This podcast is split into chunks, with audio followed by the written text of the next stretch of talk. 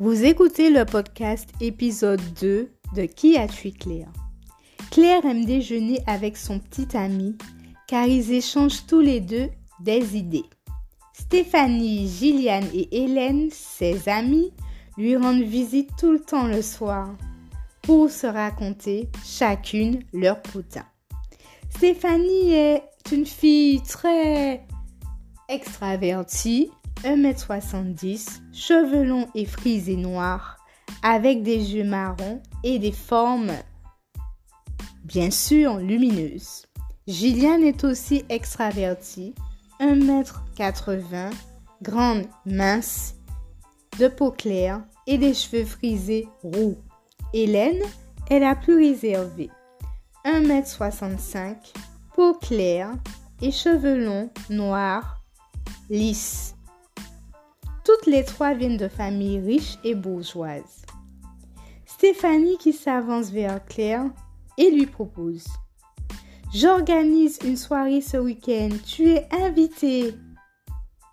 Mes parents ne seront pas là. Ils partent en week-end à Sainte-Lucie. Qui dit maison vide dit fête. Ouh, nous allons faire la fête, dit-elle. Gilliane qui dit Oui, oui, oui, oui, oui, je suis partante. Hélène qui dit Bof, bof, bof, ça ne m'enchante pas. Tu pourrais avoir des soucis avec tes parents?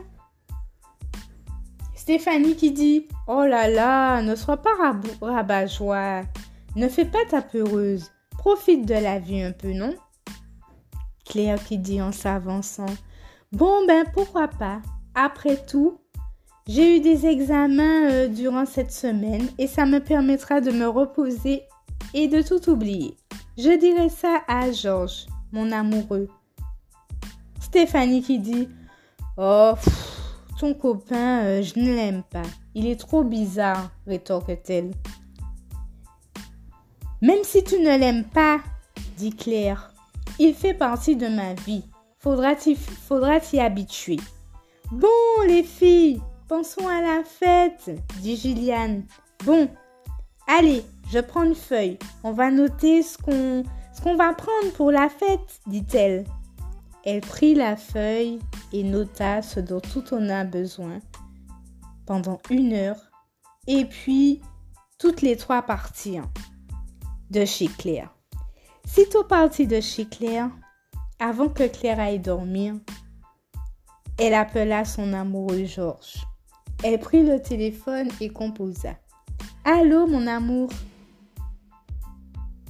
Oui, mon cœur, dit Georges.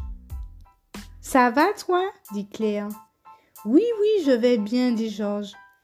Ben, justement, euh, je voulais t'appeler pour te parler de quelque chose, dit Claire. Vas-y, dit Georges. Stéphanie veut organiser une fête ce week-end chez ses parents, car ils ne sont pas là. Veux-tu m'accompagner? Euh, ouais, dit Georges. Je te sens réticent, dit Claire. Oui, je ne l'aime pas, cette Stéphanie. Tu le sais. Oui, je le sais, dit Claire. Je te demande pas de l'aimer, mais essaye de vous entendre. Ok. Je ferai un effort pour toi, dit Georges. Ah, merci, dit Stéphanie. Merci, merci bien. Ben, mon cœur, je ne resterai pas au téléphone. Je dois me lever tôt ce matin, donc je raccroche, dit Claire. Georges dit D'accord, fais de beaux rêves, mon cœur. Claire qui dit Oui, merci, toi aussi. Elle raccroche et va au lit. Le lendemain matin, Claire se réveille comme d'habitude, pour aller à l'université. Et en fin d'après-midi, l'agence de mannequin la sollicite pour une pub de vêtements dans un magasin chic à Perth de Madame Razotti, une riche entrepreneuse du pays qui a eu l'occasion de visiter euh, les postes de Claire et l'a trouvé très sympa. Après cette longue journée, Claire est épuisée. Elle rentre chez elle les yeux cernés, et se jette sur son lit sans se changer. Elle s'endort.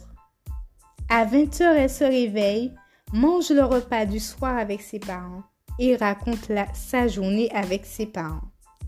Vous avez écouté le podcast numéro 2 de Qui a tué Claire Restez connectés pour l'épisode numéro 3. Nous tenterons de savoir toujours comment Claire a disparu dans cet épisode 3 qui va suivre.